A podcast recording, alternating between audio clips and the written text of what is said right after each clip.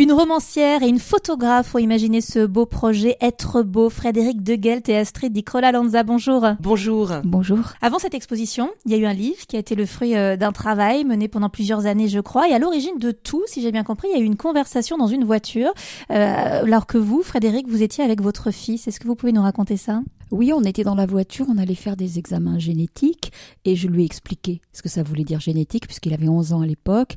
Il m'a dit mais moi euh, j'étais normal dans ton ventre.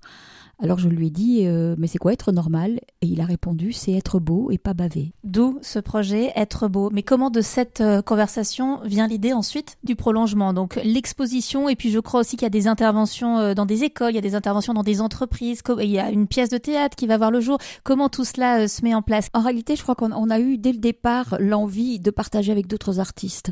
Personnellement, j'étais très en larmes quand j'ai vu la première répétition avec le musicien Steve Sheehan, avec le, le chorégraphe Luc c'est des spectacles atypiques, c'est des lectures musicales, et c'est vrai qu'il y a des entreprises qui tout d'un coup perçoivent à travers l'émotionnel qui est véhiculé là, quelque chose qui est plus facile que ce qu'on peut faire dans l'émission handicap en entreprise avec euh, des concepts. Ce qui est très important aussi euh, dans cet ouvrage et dans cette exposition photo, c'est que toutes les personnes qui sont photographiées, euh, ce sont le handicap n'est pas mis en avant, c'est-à-dire qu'il est présent.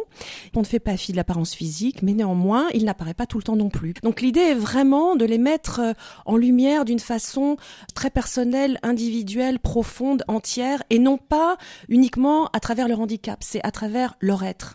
Et les, réactions des personnes qui viennent visiter l'exposition, vous, entendez ce qu'on vous dit? La réaction, ouais, ah, mais je, n'ai pas l'impression de, voir des personnes handicapées. C'est beau, tout simplement. Il, n'y a que cette réaction de, de beauté, de solarité, d'émerveillement. Donc on ne parle pas de handicap on regarde une exposition, on découvre des êtres. C'est tout.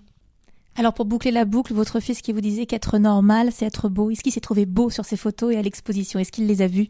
Alors, c'est la première fois à l'inauguration que je le voyais intégrer sa différence avec une presque une revendication. Il a fait des interviews alors qu'il parle pas très bien et, il a dit euh, nous les handicapés on est forts et en fait le vrai handicap il n'est pas dans le corps il est dans le cœur. Ça me paraît être le mot de la fin.